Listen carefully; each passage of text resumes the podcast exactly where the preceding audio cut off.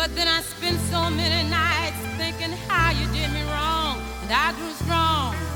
And I learned how to get along. And so you're back. Hola, hola, sean todas bienvenidas a un nuevo episodio de Lesbianas en Red, programa producido por la Red Lesbo Feminista. Mi nombre es Isabel y como todas las semanas estoy junto a la Cami para hacerles compañía durante esta cuarentena. Hola Isa, ¿qué tal? Saludamos como siempre a todas las lesbianas que nos escuchan y por supuesto a la comunidad LGTBIQ y a todas las personas que siguen este podcast de Lesbianas en Red. Oye, quisiera partir este programa recordando que eh, lo estamos grabando un día domingo 26 de abril, en donde además se conmemora el Día Internacional de la Visibilidad Lésbica, así que queremos saludar a todas nuestras compañeras en este día.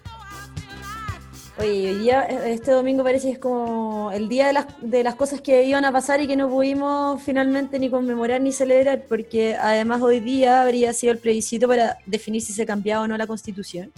Y también donde íbamos a votar cuál iba a ser el mecanismo para poder cambiarla. bueno, y como todas ya saben, al final el plebiscito se cambió para el 25 de octubre por el tema de, del COVID-19 aunque todavía parece que eso está en conversación porque hemos visto que esta semana el gobierno ha estado tratando de empujar la posibilidad de, que se mueva para más adelante, según ellos que va a poder reducir la, incertidumbre. Así que ese tema todavía sigue abierto y, bueno, hoy día hemos visto en las redes sociales hartos grupos eh, y, gente en general como subiendo gráficas de, de apruebo como una señal eh, simbólica de qué es lo que habría, o ojalá hubiese sucedido hoy día que pudiésemos haber votado la constitución de Pinochet. Vaya, vaya, vamos a ver qué va a suceder con, todo esto de, la pandemia, porque claro, no, ya se han corrido muchas elecciones nacionales y en realidad todos están en, stand-by. Chicas, para el día de hoy, en este cuarto programa ya, llamamos nuestro cuarto programa, eh, tenemos un especial donde vamos a hablar sobre arte, sus expresiones, eh, el arte como, como resistencia, su área más eh, activista también podríamos decir. Y para eso eh, vamos a conversar con nuestras compañeras, eh, estaremos con Maca, Débora y Anre, que son integrantes de la Brigada Léfica Mónica Briones, a quienes queremos saludar hoy día, que están conectándose acá con nosotros. Hola chiquillas, ¿cómo están? Hola. Hola. ¿Cómo están? Bien. Bien. Oiga, muchas gracias por estar hoy día con nosotras en, en el programa. Eh, y nada, pues nos gustaría partir a ver si nos pueden contar un poco primero de, qué se trata el colectivo, qué hacen, para que la gente que escucha el programa pueda, pueda enterarse un poco más.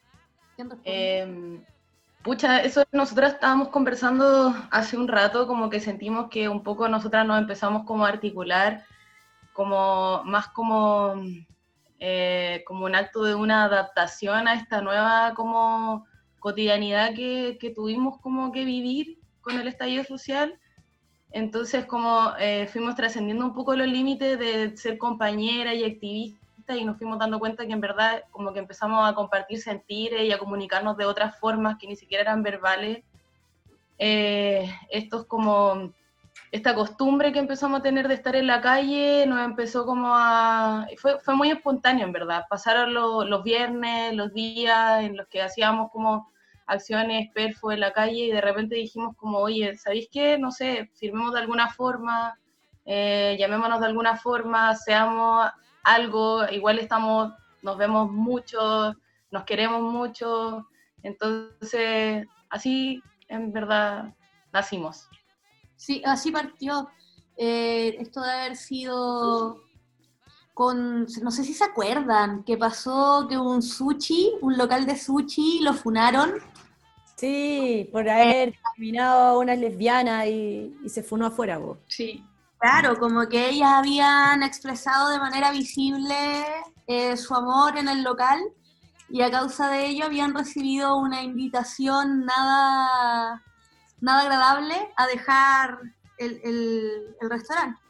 Y bueno, a partir de eso como que empezó a tener mucho más relevancia eh, lo que hacíamos en términos de salir a rayar e ir generando imágenes en la ciudad, diferentes inscripciones, y de esa forma yo creo que también apareció más la idea de ser brigada, ¿cachai? O sea, digamos, no solo estarás trabajando con un arte que se manifiesta a través de imágenes o acciones, sino empezar a instalar la lógica de la frase y la invitación escrita en la ciudad. Y en ese sentido siempre recordando que somos lesbianas. Oye, leí por ahí la otra vez eh, en la, la Matria Fest que planteaban como una especie de reflexión a propósito y mencionaban que el arte cumple la función de plantear reflexiones, valga la redundancia, en torno a las cuales surgen posturas y se desarrollan discursos. Ahí me, me gustaría como tomar un poco como este punto de lo que tú señalabas, que a raíz de, un acto en el fondo se va engendrando otro, y, el arte también como, mecanismo de eh, una especie como de respuesta a, como, ¿qué tiene que decir la brigada sobre aquello? Eh, yo creo que el arte como que tiene esa misión, como que tiene la obligación de, no sé, transmitir sufrimiento, ¿cachai? Como malestar, picazón, ¿cachai? Como que...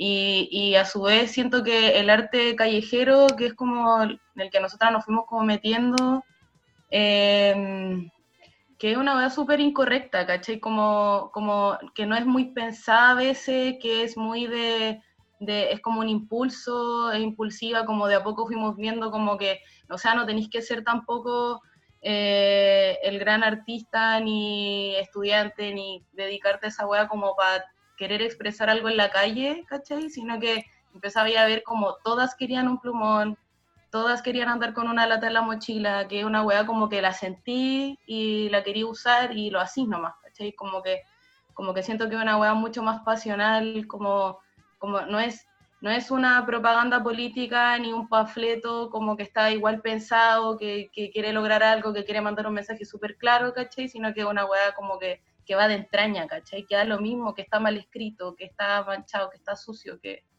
Que intuitivo. Claro. No, no sé, en ese sentido yo encuentro que la brigada eh, se hizo parte de algo más generalizado. Fue una, como decía la, la compañera antes, eh, algo que se instaló dentro de una orgánica que se empezó a generar a partir del periodo de insurrección, en donde sí se quiso colaborar y, digamos, invitar a las compañeras también a ejercer ese ejercicio de la visibilidad y de ser lesbiana y proponer esa forma de hacer política eh, llevando también a la calle, irlo masificando. Y que creo que eso se dio en un contexto mucho más grande, porque al mismo tiempo compañeras deportistas nos invitaban a, a trabajar nuestro cuerpo, expresarnos corporalmente, eh, compañeras poetas hacían lecturas, eh, salíamos a carretear, ¿cachai? O sea, todo eso pasó a ser parte también de una política, y en ese sentido lo que ocurrió en Irene Morales con la vulva cancha, bueno, no vulva, la cancha de la resistencia, ese es su nombre, la cancha de la resistencia, ex vulva cancha, eh, fue súper importante, porque a la larga éramos lesbianas de muchos lugares, de muchas generaciones y también de diferentes realidades que estábamos ahí impulsando una visión política. Y en ese sentido, no sé, las cosas que a nosotras nos gusta hacer como brigada, a mi modo de ver, sí tienen ese mensaje de activación, de, de levantarse y resistir, y en ese ejercicio cotidiano de estar siendo, no sé. Oye, en ese sentido quería volver un poco cuando eh, hablaba la Anre sobre el, eh, como el arte callejero, que es un poco como incorrecto. Y en ese sentido como tenía dos preguntas. Una, eh, como relacionarlo con, con, ir en contra con la, de la higienización de, de, la ciudad, por decirlo así, que esto vimos que apenas acabaron las manifestaciones, lo primero que hizo Piñera fue ir a limpiar la Plaza de Dignidad y ir a sentarse ahí para mostrar cómo, cómo la ciudad había vuelto a ser lo que a él le gustaría que fuera.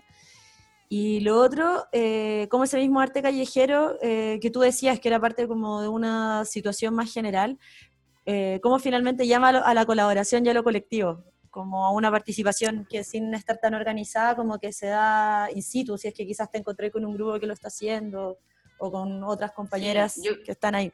Sabéis que justo, justo estábamos hablando como de esto con, la, con las cabras, como que sentíamos que el hecho de censurar y como de higienizar es como, es como que, lo, no sé, como que pudimos llegar a un, a un punto en el que dijimos, es súper diferente porque censurar puede ser un ataque, que fue como cuando pintaron todo esto, como cuando pintaron Baquedano con rojo, ponte tú, es un ataque directo, ¿cachai? No pretende verse lindo, ni como, ni pasar piola, ni que aquí no pasa nada, es yo te ataco, te, te, te pongo la pata encima y te censuro, ¿cachai?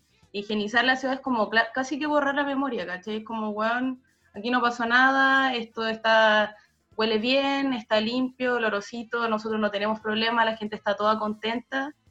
Y, y con respecto al otro que me preguntaba, y que era cómo, cómo este acto, acto, como individual e instintivo, como aporta un sentir colectivo, yo creo que se da mucho, muchísimo, porque como con este mismo ejemplo que daba la compa antes de, de la cancha de resistencia, que fue como que fue como una iniciativa que se fue moviendo súper también como orgánicamente, ¿cachai? Y yo lo entendí muy como es como una territorialización del espacio de resistencia ahí como en el centro donde se da todo, donde el territorio ganado, ir ganando territorio, hacer tiempo, hacer espacio, hacer espacio seguro también, ¿cachai? Eh, pasa, pasó mucho, muchísimo en ese espacio en el que llegó una compa de la... Nadie se comunicó con nadie, o sea, tú sabías que a tal hora ese era el espacio que tú ibas a resistir, iba a ir a hacer deporte, iba a aportar de cualquier forma. Entonces llegaba o llegaba ahí con algo para pa, pa cerrar calle, o llegaba ahí con una pelota, o llegaba ahí con una broche de pintura y hacía ahí algo. En verdad, yo siento que ese instinto como que tenéis que te pica y que te molesta, sí o sí alguien también lo siente y cuando llegáis como a esa convergencia en el que se genera esta colectividad, es como hermoso, ¿cachai? Porque tú llegáis y decís como, bueno, traje esta cosita para cerrar esto, pero igual sirvió y no le dije a nadie, no me puse de acuerdo con nadie, porque yo sabía y yo tenía mi responsabilidad personal de asistir, ¿cachai? Y de participar de esa performance y de ser parte, ¿cachai? Mm. Dale, Maca. Eh, que en ese sentido y a partir de, de, lo que iba diciendo la compa, como que a mí me parece de que esa generación de colectivo eh, no se fue dando, digamos, de como que es la manifestación artística la que va generando un colectivo, ¿no? sino más bien una serie de relaciones en donde empiezan a, a activarse formas de justamente ir generando comunidad. En ese sentido, el mismo espacio de, de, la cancha, de los rayados, de lo que sea, también al mismo tiempo se fue, claro, instalando como esta, esta, esta, esta dinamización un poco de las disidencias, pero también un espacio donde nos fuimos politizando. Y en ese sentido, ir generando un colectivo mucho más, más profundo, digamos, no, no quedarnos en la superficie de, de, lo que ya sabíamos y veníamos haciendo tremendamente que era como de juntarnos y ser comunidad, sino esta vez como comunidad de lesbianas, de disidentes, pensantes propositivos, también nos podíamos articular con las dinámicas que estaban ocurriendo con las otras personas. ¿Cachai? O sea, digamos, no, no es solo como que ya nosotros como que instalamos arte y el arte colectiviza, no, sino que es el colectivo el que va ocasionando y propiciando estas reacciones eh, más bien espontánea en el fondo. Claro, pero más que, más que espontáneo, claro, porque su nacimiento es espontáneo, pero lo que me parece que es interesante es cómo eso luego se va sosteniendo en el tiempo. ¿Cachai? Se va sosteniendo en el tiempo y ya se va volviendo una manera de ir activándose también políticamente. ¿Cachai? O sea, en un minuto decir lesbiana resiste ya no es suficiente. ¿Cachai? Sino cómo también ese, ese rayado empieza a convertirse en un diálogo. ¿Cachai? Lo mismo que decía la Andre, hubo un minuto en que de verdad era como si todas las personas, todo el hormiguero quisiera rayar. ¿Cachai? ¿Y cómo uno mantiene, por ejemplo, ese diálogo en este contexto que estamos encerrados en la casa? Porque ese era un diálogo que se daba como en el espacio público. Y ahora, y quién sabe hasta cuándo, eh, va a estar restringido en esa, en esa expresión. ¿Cómo lo podríamos extender o cómo podríamos como eh, modificarlo y ajustarlo a las condiciones actuales? O sea, yo creo que ninguna tiene como la respuesta de cómo, de cómo hacer esto en las condiciones de vida actuales, ¿cachai? En los que estamos. Pero creo que es una buena forma de mirar el espacio virtual como espacio público igual y político. Y creo que es como lo que se vio hoy día, que tú, no sé, po, eh, abría tu Instagram y veía tu feed y estaba así, pero plagado de aprueba, aprueba, aprueba, aprueba. Yo creo que igual, no sé, eh, replantearnos como nuestras nuevas formas de relacionarnos. Yo misma lo he visto como en mi vida cotidiana, que estoy mucho más desinhibida para relacionarme virtualmente, ¿cachai? Porque efectivamente no tengo relación con, con la gente, entonces creo que ver como el espacio virtual como espacio público y, y disputarlo me parece como o sea, si, si lo necesitáis, ¿cachai? Para expresarte, me parece que es como, como se puede como, como mantener en el tiempo, ¿cachai? y creo que varias lo están haciendo.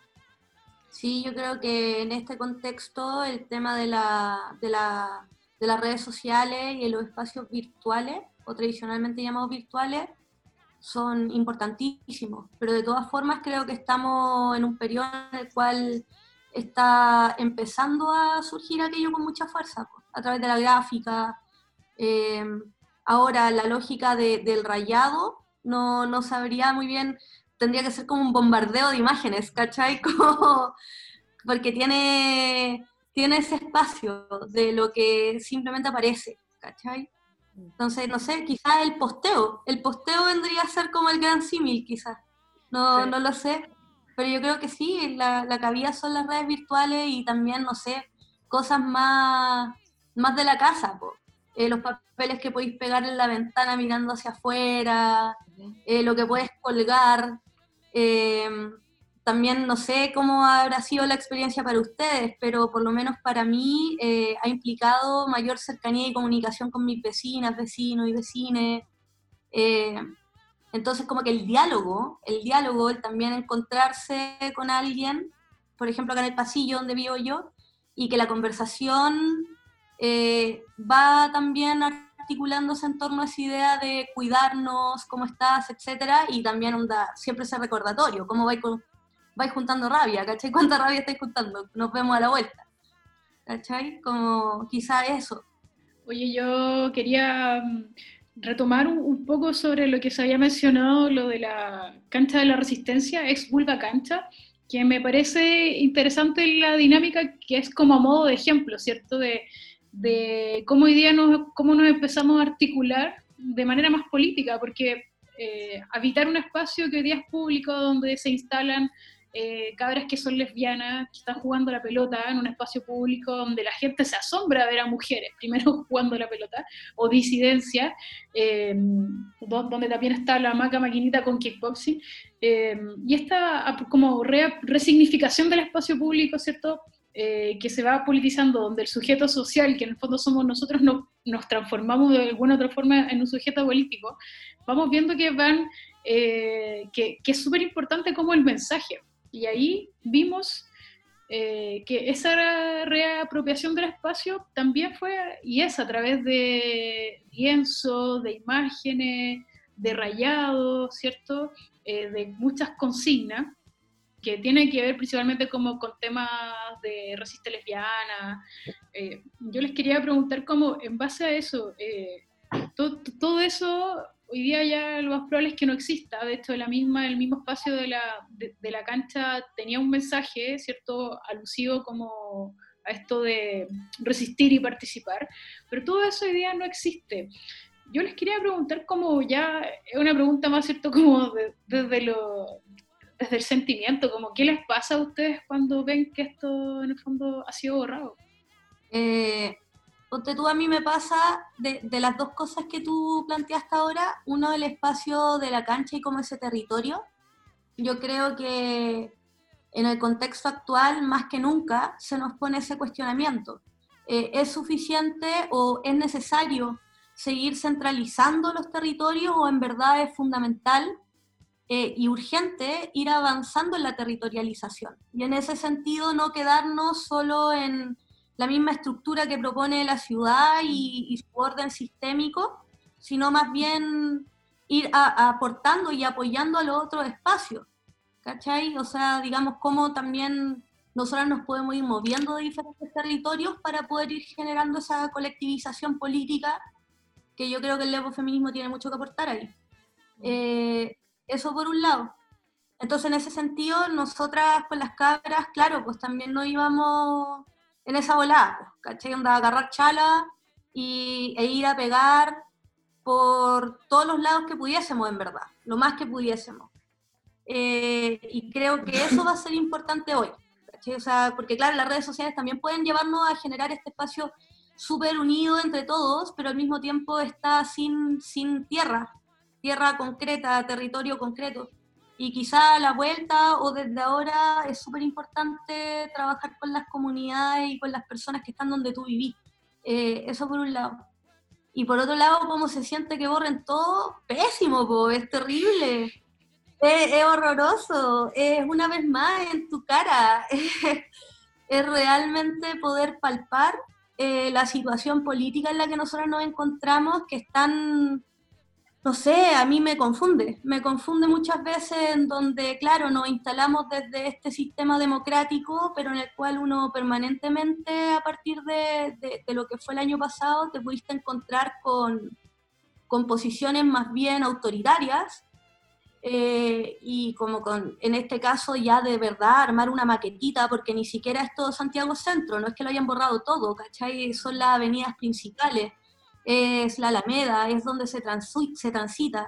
Entonces armar como esta escenografía de un Chile eh, oasis, ¿cachai? Es como volver a ponernos o que te traten de poner un disfraz de, del tigre de Latinoamérica, ¿cachai? De, de los jaguares. Siento que, claro, por una parte me da mucha pena porque es triste, es triste que aparezca desaparezca todo ese universo simbólico o que se busque hacerlo desaparecer, no creo que desaparezca, pero al mismo tiempo me indigna. A mí me genera mucha indignación que siento que se nos trata de forzar a, someternos y a, actuar como si realmente estuviésemos bien y aquí no hubiese nada que corregir, como si fuésemos seres así de, de subordinados.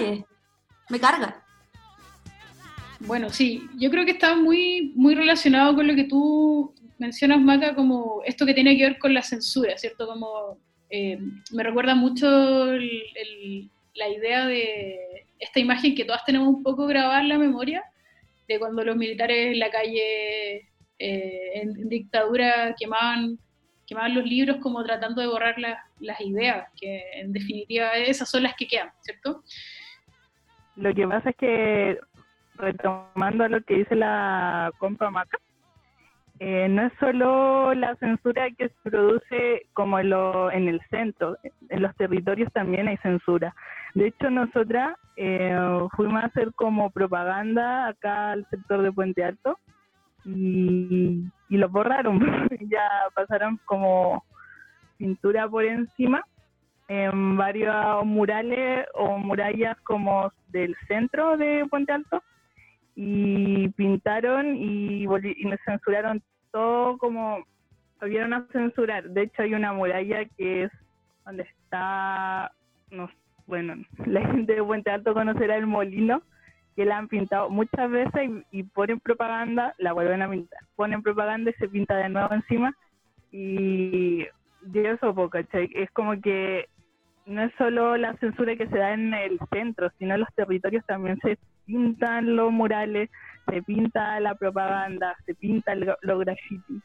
Eh, justamente lo que señalas tú, Débora, eh, bueno, tiene que ver con, un poco con, descentralizar, eh, donde hoy día activamos políticamente desde el territorio, y también tiene vínculo con lo que señalaba antes tu compañera, que yo defino que creo que ustedes son unas nómades de la colectivización política, así la, las llamaría, y me parece interesante cómo, aplicar un poco ese concepto a las compañeras que hablan hoy día de, politizar otro espacio del territorio, ¿cierto? No todo concentrado en el centro de Santiago.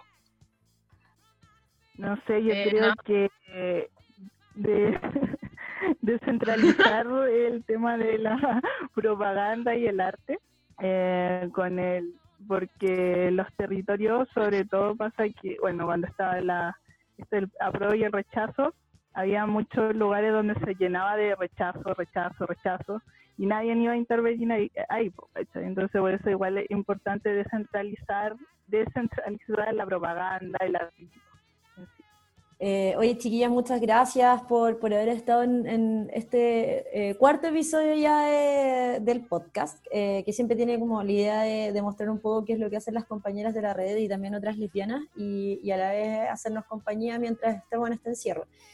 Y nada, pues quería aprovechar también de preguntarles si querían mandar un último mensaje o hacer un, un último comentario.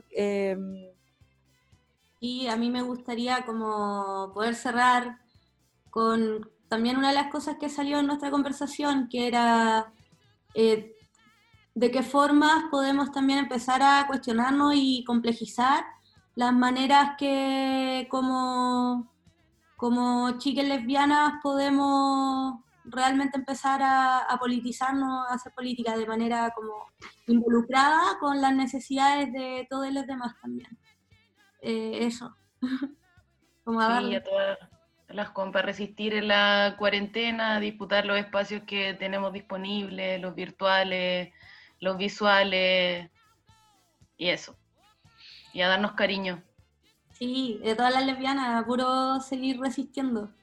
Oye, les queremos agradecer por, por, esta, por estos minutos que nos han dado, porque eh, qué bueno que igual pudimos ver eh, que estamos abordando este tema hoy día, que, que, yo creo que no, que no tiene fin y, y, es muy propicio como a propósito del, contexto que estamos viviendo y que nos da a veces ganas ya de estar en la calle, hemos visto algunas personas salir igual, bueno, hay, hay mucho temor, pero pero algo queda de esto como el arte como resistencia o, o las expresiones artísticas. Y sobre eso sí eh, vamos a hablar en este segundo como en esta segunda parte que tenemos otras compañeras invitadas. Antes de eso Maca tú querías mencionar algo sí olvidé que justamente dentro de estas dinámicas de resistencia simbólicas tan bellas eh, mañana y pasado se está llamando a poner banderas negras eh, cosa de adherir a un paro nacional eh, eso, a cuidarnos entre todos y a...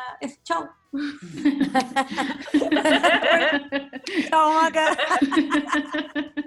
Ahí están llamando todas las compañeras entonces.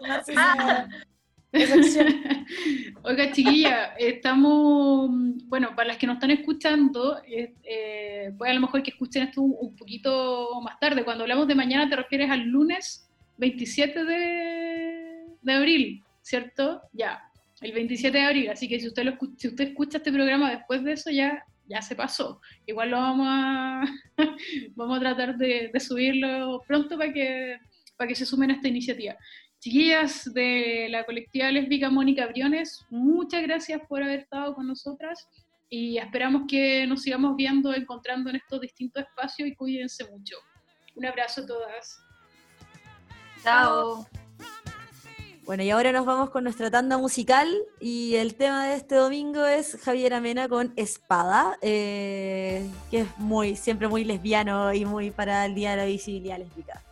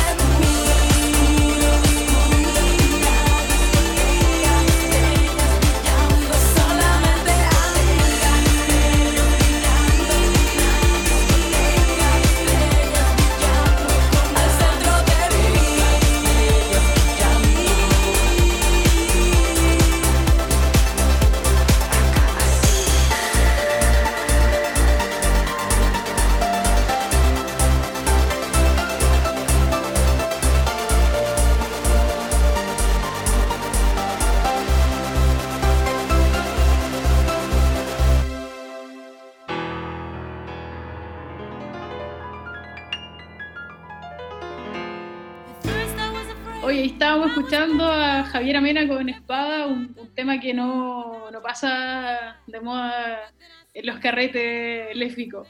Y eh, bueno, hace poquito estábamos con eh, la Brigada Mónica Briones, hablamos sobre censura, ¿cierto? Sobre higienización.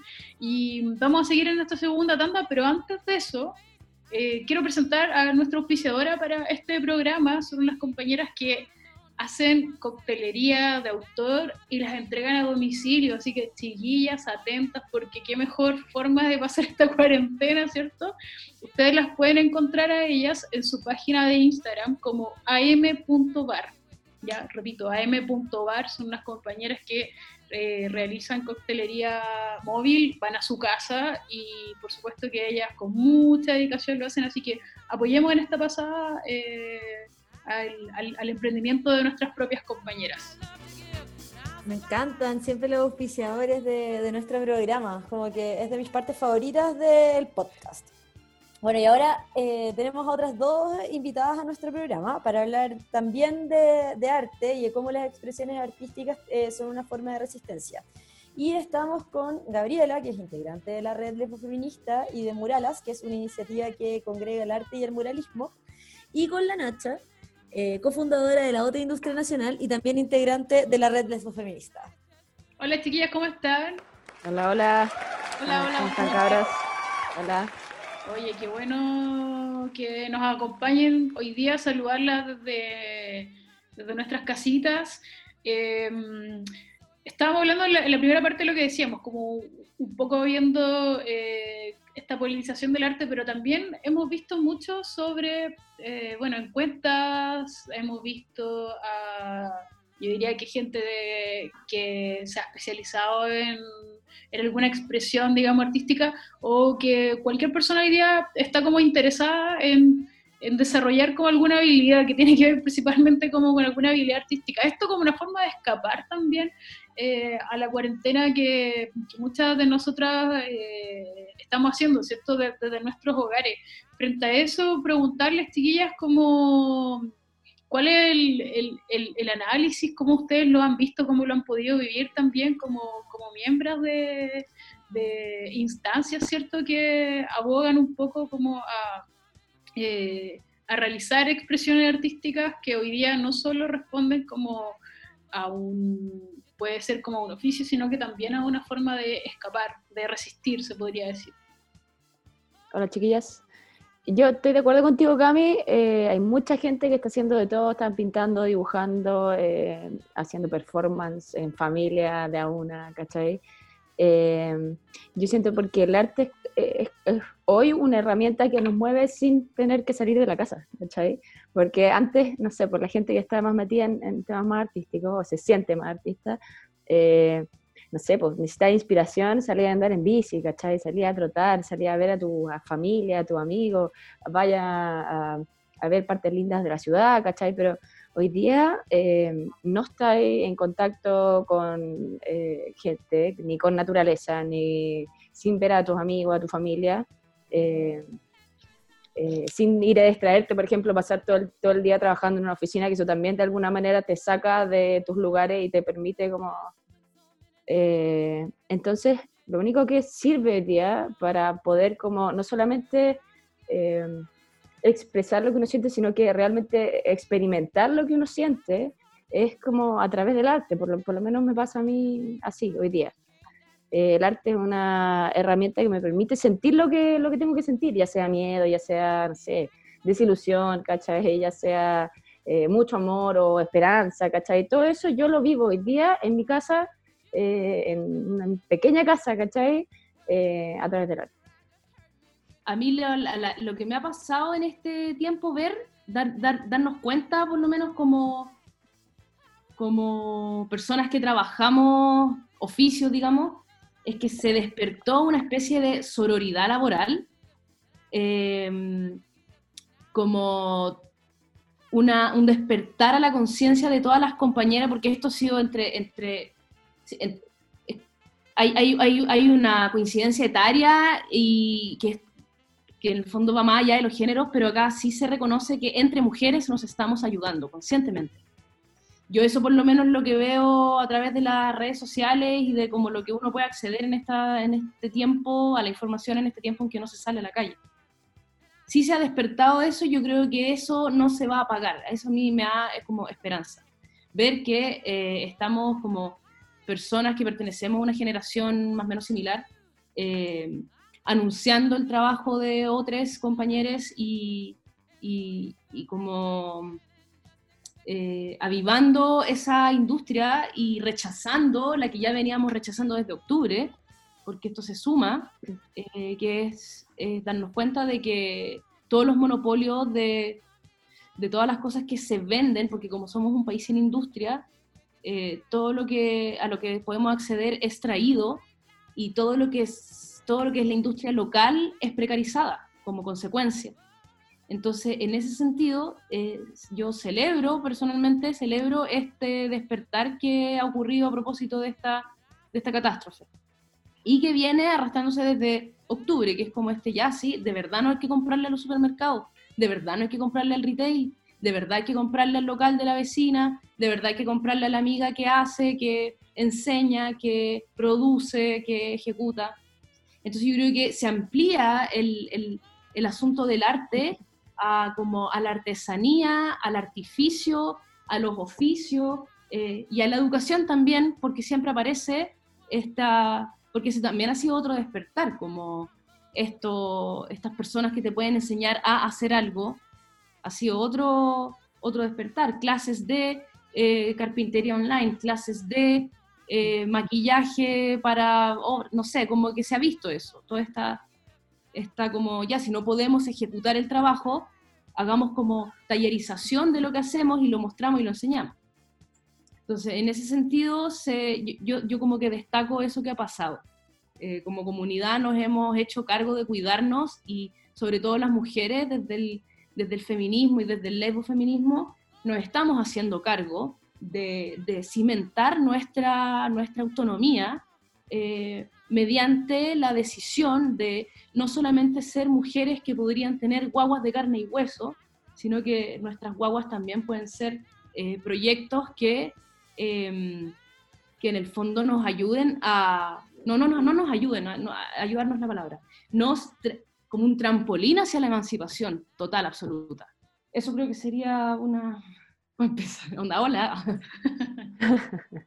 Y, y, ustedes un poco como lo han visto como concretamente en lo que estaban haciendo ustedes, cómo, cómo ha cambiado eh, un poco como la dinámica, eh, más allá de lo que ven en general.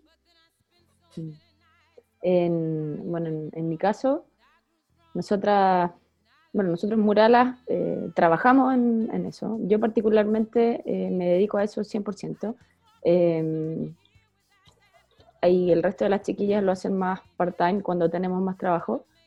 Eh, y ha sido fuerte porque de repente no hay pega. No hay pega y eso involucra no tener plata y eso involucra también eh, pensar en otras posibilidades y qué tipo de, de, de posibilidades hay hoy día.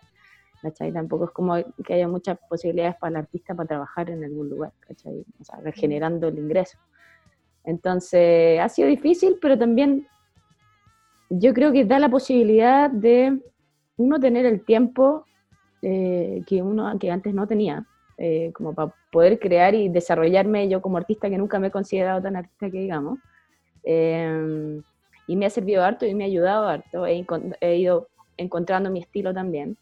y eso da la posibilidad de, de, de, de, volver a imaginarte a ti misma como artista, pero en otros espacios, en otros tiempos, en otras eh, con otras ideas, con otros sentimientos, es decir, con distintas fuentes de inspiración, ¿cachai? O sea, eh, el arte eh, es bienvenido en cualquier momento, en los mejores momentos y en los peores momentos, ¿cachai? Entonces, hay que tomárselo como, como viene, tratar de, de, usar el arte como herramienta también de resistencia, de la manera en como una lo entienda, porque creo que la resistencia se puede entender de manera diferente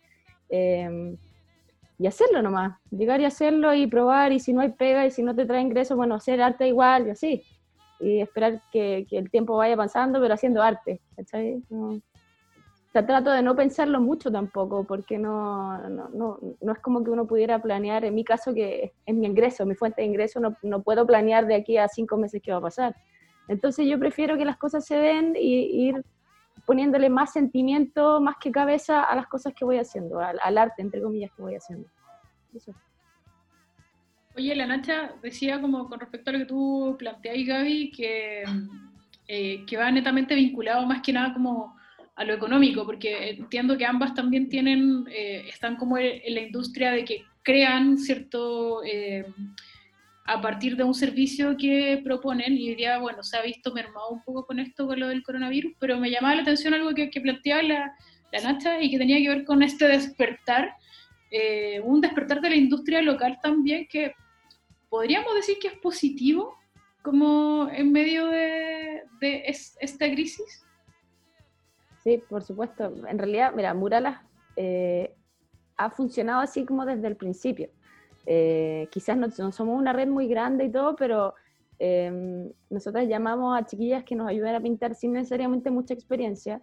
Eh, y que son compas y que son lesbianas y que son varias de la red lesbo feminista. Entonces tratamos constantemente de estar trabajando entre nosotras, porque además se dan unas, unas dinámicas muy diferentes cuando trabajamos entre puras lesbianas eh, a que si de repente hay eh, otras personas involucradas. Entonces eh, hay que aprovechar, tratamos de aprovechar siempre esa energía lesbiana para lo que sea que estemos haciendo y también para darle eh, eh, la posibilidad de tener otras pequeñas fuentes de ingreso a nuestras compañeras. Entonces, claro, esto se hace que se hace a nivel digital, claro, es mucho mayor, por la red es mucho mayor.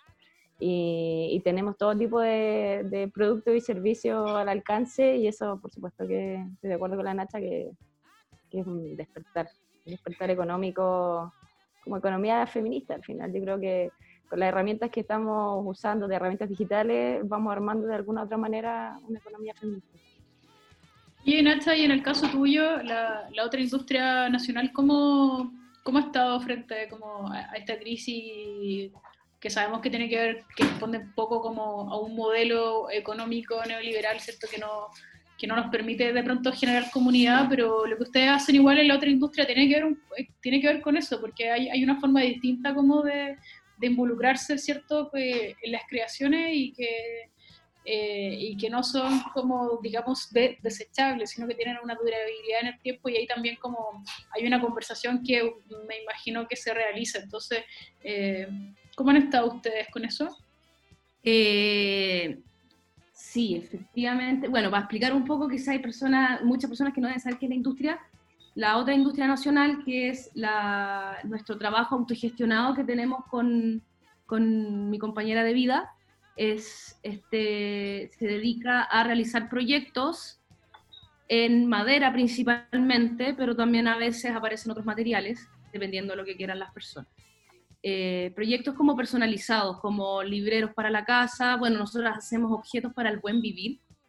Eh, es, son cosas que uno quiere tener consigo en el espacio donde vive, como cama, velador, eh, librero, etc. Y, y bueno, eh, justamente con este despertar, entre comillas, eh, ha, salido, ha, ha, salido pega, justamente en una época donde no hay pega, porque eh, ambas integrantes de la industria le trabajamos a otras, a, a, otras cosas. Yo le trabajo a otras personas, eh, mi compañera trabaja en, en, una institución donde hace clase. Entonces, entonces la industria siempre ha sido la pega después de la pega, es la segunda pega. En el fondo, no sé, pues si salimos a las 5 de la tarde, de 5 a 10 de la noche se trabaja en la industria.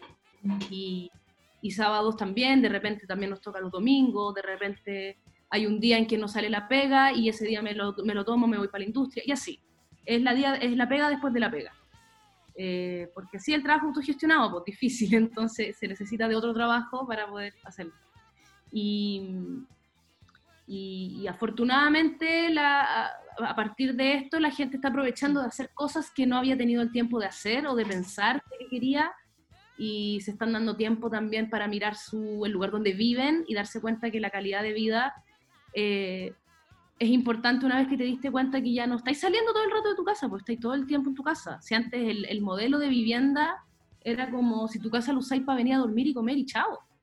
Y nadie se imaginaba que esto nos iba a pasar en el 2020, Mm. de quedarnos encerrados en, en este nuevo modelo que planteaba un- un- un- un- una vida doméstica muy editada y muy de pasar, muy un no lugar, muy tú acá vienes, duermes, te cocinas algo para llevarte en un tupper a tu pega, que vas a estar desde las 9 de la mañana hasta las 7, 8 de la tarde, noche.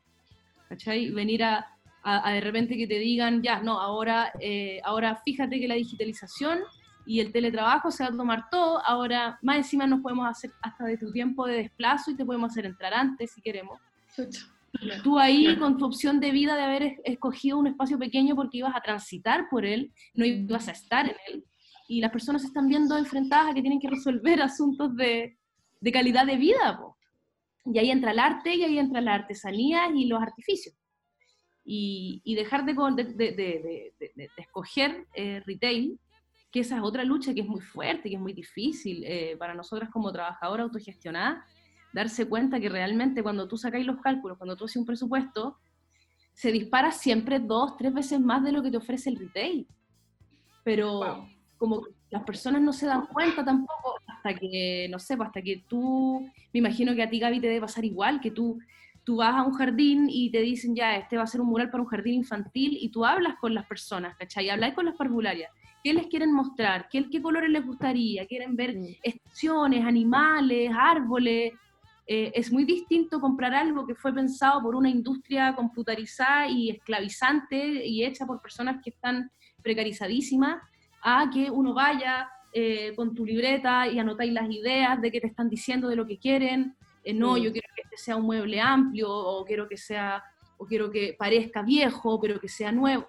Todos esos detalles que particularizan la idea de tanto la persona que quiere el servicio artístico como, una, como uno como industria que ofrece el servicio artístico, eh, le, le da un valor que, que, que es muy difícil cuando, porque siempre viene después de la experiencia que te dicen, oye, en verdad, qué bacán trabajar con ustedes, es la raja que te escuchen y que te entreguen un producto de calidad y que sea bonito y hecho con amor, pero cuando uno va antes del momento en que como, oye, ¿cuánto me cobráis por hacerme una cama? Tú le decís, mira, vale esto, oye, pero oye, oye, pero en Homie, en Homie esto está, oye, y es lo mismo, o sea, un par de palos. Y es como, no, po, no son un par de palos pegados. Que Claro, sí. todo un asunto también con el, con el, el- el trato justo también de las cosas. Sí. Siempre Oye, ha y sido en muy este- difícil competir con, con retail. Siempre ha sido muy difícil y lo va a seguir siendo. Yo creo que basta, o sea, falta, falta esa, esa conciencia con respecto al arte. Es decir, uno está pagando lo mismo o más, pero está pagando por otra cosa. Está pagando por algo que tiene eh, contenido, ¿cachai? Por algo que requiere esfuerzo, no por una por algo que salió de un proceso de máquinas, ¿cachai? Oye, ahora como con todo lo que ha pasado, que quizás hay como una, no sé si una pausa en los tiempos, pero yo a veces siento que como que se hubiese suspendido un poco la vida, ¿eh? entonces en esta como, no sé si calma o, o otros tiempos, eh, quizás la gente, como decía la noche, como que ahora está en la casa y todo, como que ustedes ven una oportunidad para que haya como una nueva valoración de las cosas que no son como del retail o que no son como hechas en masa, sino como quizá una nueva valoración de los tiempos y de la vida de las, de las mismas personas. Eh, sí, o sea, yo creo que más que eso, más que, más que la idea de que en algún momento eh, el arte se va a abrir o reabrir el mercado del arte de manera diferente, creo que no es algo que pasa de la noche a la mañana. Yo creo que lo que, lo que sí puede estar pasando hoy día y que es algo muy fuerte es el hágalo usted mismo. Todo el mundo está haciendo arte, ¿cachai? Eh, toda la gente está haciendo arte, entonces a partir de esa experiencia de qué es lo que significa hacer arte o tratar de hacer arte, eh, eh, como nace la, la- la revaloración. ¿cachai? Yo creo que de repente alguien, no sé, que tenga ganas de empezar a hacer dibujo, hacer pintura, lo que sea, va a agarrar un pincel, va a agarrar un cuaderno, eh, se va a dar cuenta que en verdad es muy difícil o quizá eh, eh, tiene, no sé, que carga con mucho sentimiento, que carga con mucha como simbolismo y a partir de eso yo creo que uno empieza a valorar o a volver a valorar el arte eh, y todo lo que el arte conlleva, todo lo que, todo lo emocional, todo lo físico, todo, toda la energía en el fondo que tiene el arte. Eh, va, va primero yo creo por la experimentación de lo que significa eh, hacer arte y después viene la valoración. Como que siento que de la noche a la mañana o muy rápido no van a empezar así como a decir, ah, yo pago, yo podría pagar 200 lucas por eso. No. Van a tratar de hacerlo, eh, les va a quedar mal al principio, después les va a quedar más bonito y después se van a dar cuenta, mira, esas cabras de ahí usan, no sé, pues, no usan tornillos, por ejemplo, para hacer un mueble, usan tarugos de madera. Ah, mira, qué buena. Entonces, ahí, cuando uno empieza a comprender las dimensiones del arte y de la construcción de algún eh, algo artístico, se empieza a valorar y la gente puede pagar más, ¿cachai? Esa por lo menos mi impresión. Oye, y sobre, sobre eso que tú mencionabas, Gaby, que, que tiene que ver un poco como con las dimensiones, pero mm, eh, como, ¿qué pasa? Eh, y como para ir igual, me gustaría como con, con esta pregunta ir, ir cerrando esta sesión, como a propósito de cuál es el análisis, no sé si hay una crítica como inserta hoy día en como en las distintas expresiones que estamos viendo, por ejemplo, lo, lo que yo siempre menciono como en Instagram, porque estamos viendo de todo, pues estamos viendo teatro, y hay hartas cosas, hay hartas e- expresiones que estamos como, que, que podemos tener acceso, pero con respecto a, a- y aquí lo podemos vincular un poco a la calidad, no sé si, eh, si que hay una especie de, podríamos decir crítica, eh, o de alguna construcción que ustedes ven que, que se esté generando, pero ¿cuál es el análisis que dicta como eh, si es que realmente tenemos que ir para allá o no. No sé si se entiende más o menos como dónde voy. Yo creo que es que creo a- agarrar como una idea de lo que estábamos conversando un poquito antes para sumar a lo que estás planteando ahora, Dale. que es eh, eh, en, la, en la industria nacional, ponte tú, somos muy, muy fan de una época de una época como política de la industrialización por sustitución de importaciones y como que eso es lo que intentamos defender y, y visibilizar. Y eso a nosotros nos quitaron como ese ese digamos el poder de, de poder el poder de poder eh, darle identidad o de o de como sumarle cultura a lo que hacemos. Y con lo que hacemos nosotros habitamos, como aquí también hay, hay un asunto con, con los hábitos de consumo que se tienen que ver eh, influenciados ahora, o sea, no puede ser que estemos consumiendo de la misma manera ahora.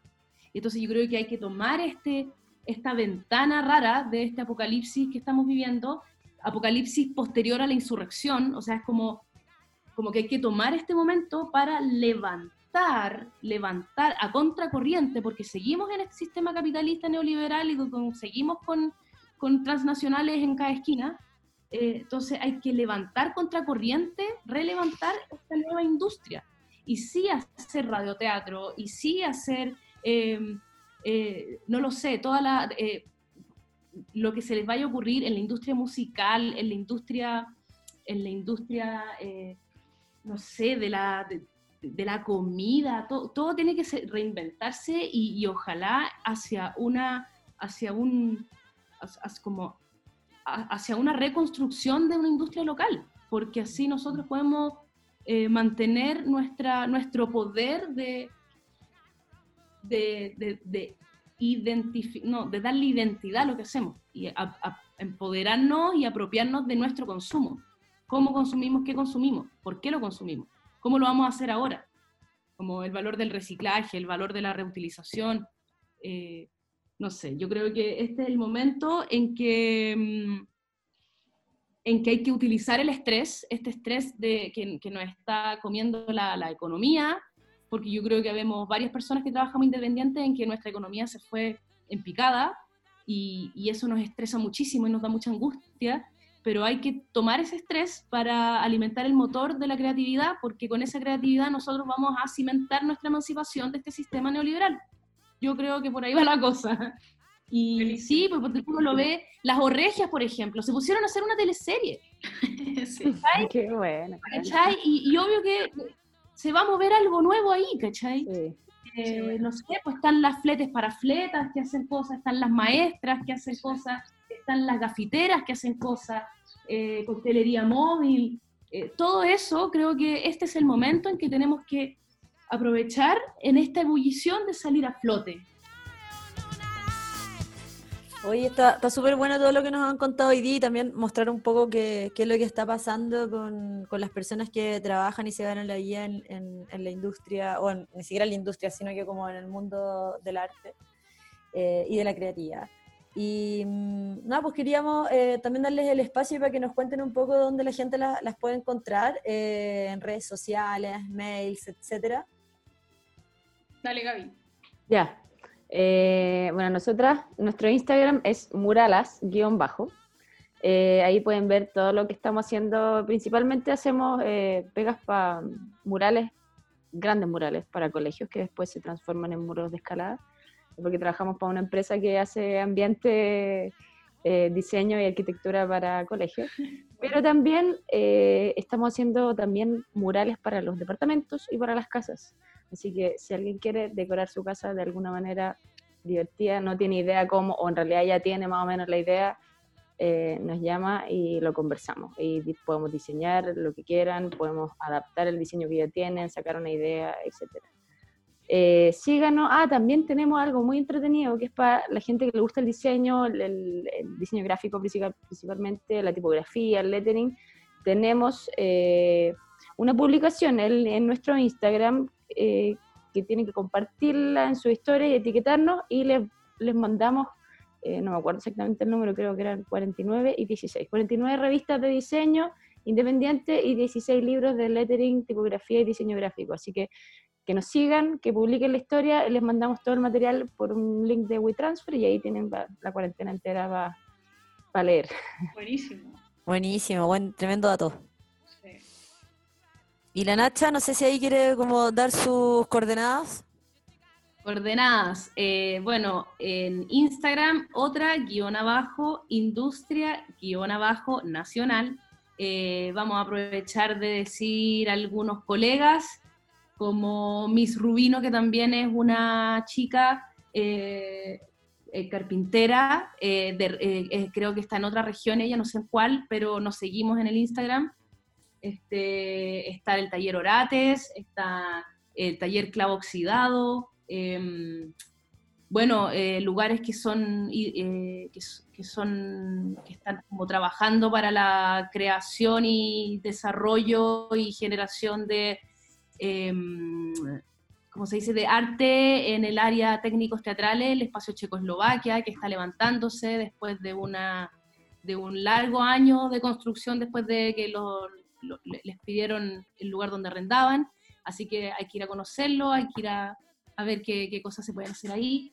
¿Qué más? De, eh, de Miurgo Tatú, unos, unos compañeros, unas compañeras que hacen tatuaje, que están, tam- también están ahí recreando cómo tatuar sin tatuar, así que está muy interesante lo que están haciendo ellos, eh, cómo tatuar sin cuerpo. Eh, ¿qué más? bueno, nosotras estamos tratando de levantar este concepto de la bicicleta, que es, eh, porque nosotros hacemos harto flete, puesto que compramos madera y materiales de construcción, así que estamos ahí ingeniándonos cómo hacer flete sin exponernos al COVID, así que de repente tenemos en Instagram aparecen unas fotitos de la bicicleta.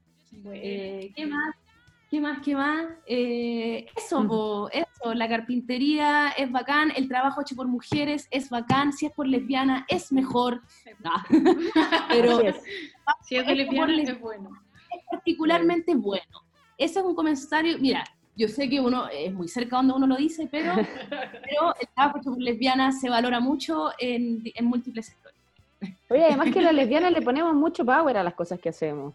Y entre Ah. nosotras eh, podemos como, eh, hay una energía, así, ¿para qué estamos con cosas? Hay algo especial, ¿cachai? Entonces lo que hacemos lo hacemos bien. Y lo hacemos bien, no se trata de, un- de un- de una, una categoría de bien, sino que ponemos tanto de nuestra parte que termina teniendo, un, no sé, una carga muy especial.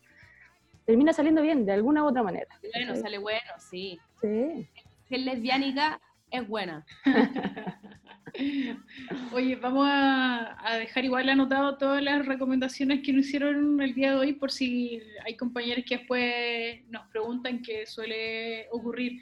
Chiquillas, les queremos agradecer eh, por, esta, por esta entrevista y desear también que, que les vaya súper bien en todos sus proyectos que, que tengan. Eh, hemos podido ver muchos de los, eh, algunas conocemos de, por supuesto de muy cerca de lo que ustedes hacen y nos parece eh, muy, muy bonito y también hay otras compañeras que, que lo están haciendo, así que qué bueno que lo podamos socializar Eh, y, como, y como decían por ahí, como que hay que aprovechar este contexto como para ese despertar también de, de, en el fondo lo que están proponiendo hoy día las lesbianas de todo Chile. Así que con eso les mandamos un saludo a ustedes, a sus familias, amigas, parejas, y esperamos que nos sigamos encontrando eh, muy pronto y sigamos hablando sobre las expresiones también artísticas, eh, ojalá en más podcast de aquí en adelante. Así que muchas gracias, chiquillas. Gracias a ustedes por el espacio. Que vaya muy bien. Chao, cabras, gracias.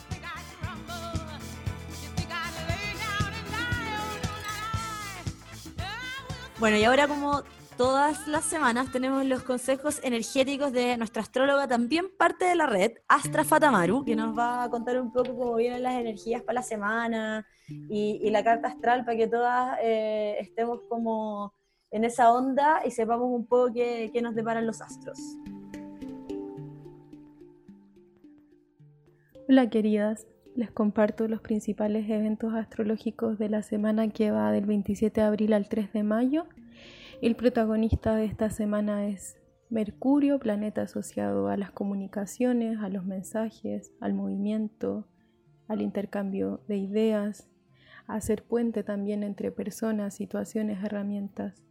Mercurio mañana hace su ingreso al signo de Tauro, un signo que se enfoca muchísimo más en el aspecto más práctico, material, por lo tanto también la comunicación adquirirá esta, estos matices, esta característica. Mercurio tendrá varios aspectos esta semana, pasando por algunos encuentros más o menos restrictivos, pero de compromiso al mismo tiempo. Podemos sentirlo como limitaciones o que nos cuesta incluso un poco el tema de la comunicación pero es porque queremos tener un, un nivel más concreto y material de transmitir los mensajes y también de lo que estamos comunicando, que sea que esté atravesado por compromisos y por situaciones que sabemos que son seguras, que son certeras, que Tauro busca mucho la seguridad. Y al mismo tiempo va a tener un aspecto, una conjunción con Urano a mitad de la semana, en el jueves, y ahí vamos a tener una renovación, vamos a tener más inspiración, creatividad también a través del pensamiento, tomando sí estos elementos que les mencionaba anteriormente, de que Mercurio en, en, Tauro siempre va a querer enfocarse en lo concreto y incluso la comunicación puede que se torne más austera o más cuidadosa que el mes que venimos, que estuvo en Aries, que era mucho más impulsivo. Ahora vamos a querer ser mucho más asertivos y asertivas en nuestra manera de comunicar y en los mensajes que estamos compartiendo. Eso es principalmente lo, lo, más importante de la semana. Me parece importante mencionar también que la próxima semana los nodos, que son puntos evolutivos dentro de la carta, son puntos matemáticos, no son figuras, no son planetas ni estrellas, astros que vemos, sino que son puntos matemáticos vinculados a los eclipses. La próxima semana cambian al eje Géminis-Sagitario, nodo norte va a estar en Géminis. Por tanto, eh, seguimos enfocándonos en el tema de la comunicación, de los, de, del intercambio de ideas, de la generación de nuevos proyectos. Eh, la Venus, como les conté la semana pasada, está en Géminis, entonces hay, hay hartas energías que nos, nos influyen en, en un sentido muy cotidiano, porque los planetas personales como la Venus, como Marte, como Mercurio, los percibimos en un eso en el día a día, están justamente asociados a están por estos tiempos eh, asociados a la energía más geminiana y Mercurio esta semana, como les decía, el protagonista, entonces muy atentas como no solo a la comunicación hacia adentro, hacia afuera, sino que también cómo nos estamos comunicando hacia adentro, cuáles son el tipo de pensamientos que estamos generando, observar eh, si hay obsesiones también en el pensar, súper buenos momentos para escribir, eh, sin que necesariamente haya un, una receptora o un remitente de lo que estamos escribiendo, sino que como un ejercicio también de ordenar el pensamiento. Que tengan súper buena semana y nos encontramos la próxima semana. Cariños. Ahí estábamos escuchando las recomendaciones de, la, de Carla, ¿ah? que es Astra Fatamaru, que la pueden encontrar y seguir en Instagram para, para, digamos, tener más información. Ella también realiza lecturas de cartas natales. Y vamos a continuar con el programa, con esta otra sesión que se llama Las recomendaciones para la cuarentena. Y como siempre, la Isa nos trae algunas de estas recomendaciones para la semana. Oye, esta semana tengo para recomendar dos libros que están centrados en lesbianas.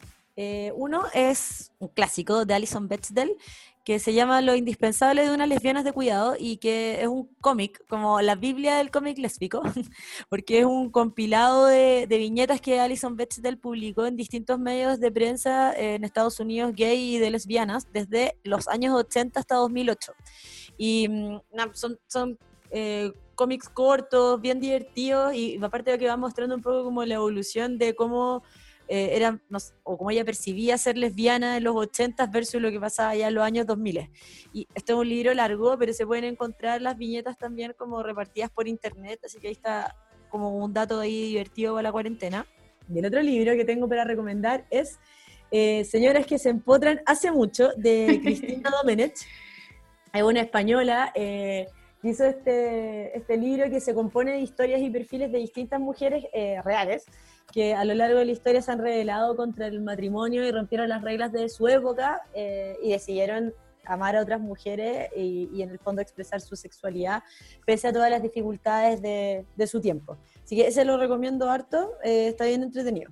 Bueno, a mí me gustaría en esta ocasión recomendar cine chileno y específicamente sobre una directora chilena que, bueno, es lesbiana, es Mariali Rivas, yo creo que cuando estrenó su película Joven y Alocada, igual tuvo como un alto impacto en el cine chileno y hoy día está abierta para que todas las podamos ver en Onda Media, que como sabemos es un, sitio de, cine chileno que ha estado liberando muchas películas durante esta cuarentena.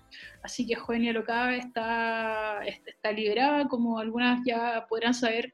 Eh, se basa en la vida de otra lesbiana que es Camila Gutiérrez, que bueno, está como experimentando su bisexualidad en una familia ultra conservadora. Y otra de las, otra de las películas que me parece interesante mencionar en este espacio y que en realidad es un documental eh, que relata la historia de un grupo de mujeres feministas chilenas que lucharon contra la dictadura. El documental se llama Hoy y no Mañana y es una muestra fílmica de cómo de manera creativa, digamos, dieron cara a mujeres feministas durante esta época y me parece que es muy digno de, de conocer también y de reconocer a quienes dieron su vida por un país más justo. La directora es Josefina Morandé y es un documental súper entretenido que tú vas, viendo como eh, entrevistan a las mujeres que, que en su época eh, se agruparon en esta colectiva que eran Mujeres por la Vida y que hoy día, cierto, también dicen, bueno, lo que nosotros estuvimos haciendo hace unos 30, 40 años atrás, hoy día también las chiquillas lo hacen. Es súper entretenido y son bien creativas, es un, un documental que recomiendo mucho para esta cuarentena también eh, creo que es bueno que lo podamos como transmitir a nuestras familias, a nuestras mamás, que yo creo que también se deben acordar un poco de lo que pasaba en esa época. Así que eso tengo para... ¡Ay! Me queda una última. Isa, mira, hace poco la Peluquería Record, que es un sello discográfico que también lo administran chillas lesbianas, eh, sacó una lista llamada Que se acab Chile, bueno, que se acabe Chile, y hay cantautoras lesbianas, este, eh, una lista de solo lesbianas, que, mm, donde está, no sé, pues encontramos a una típica Francisca o la Lola, y está buenísimo para que también vayamos conociendo a, a nuevas compañeras que están en la industria de la música como dándose a conocer. Así que eso me gustaría mucho que lo pudiésemos escuchar en Spotify y a ver si en los próximos capítulos integramos algunos de, de los temas para que los vayamos conociendo. Buenísimo, me encantan nuestras recomendaciones, porque son nuestras, pero bueno, igual, eh, no, no, pero le quiero decir a la gente que escucha, eh, eh, las personas que escuchan este, este podcast, que si tienen otras recomendaciones nos las pueden hacer llegar por redes sociales y nosotros las pasamos por el, eh, por el programa sin ningún problema. Oye, y ahora viene lo peor de la semana. Lo peor de la semana. Oye, a mí me, me llamó mucho la atención que, eh, bueno, y lo habíamos mencionado en, los en algunos capítulos anteriores a la, a la presidenta del Colegio Médico de Chile, Siche, que a- había, es que estaba apareciendo como una de, la- de las figuras críticas eh, ante como la postura que ha tomado el gobierno en el fondo como de manejar esta crisis por el COVID. Y frente a eso pudimos observar que ella fue, sufrió un cobarde ataque, principalmente eh, con mensajes que amenazaban, le amenazaban de muerte y de violación directamente por unos mensajes que le llegaron a su correo electrónico personal.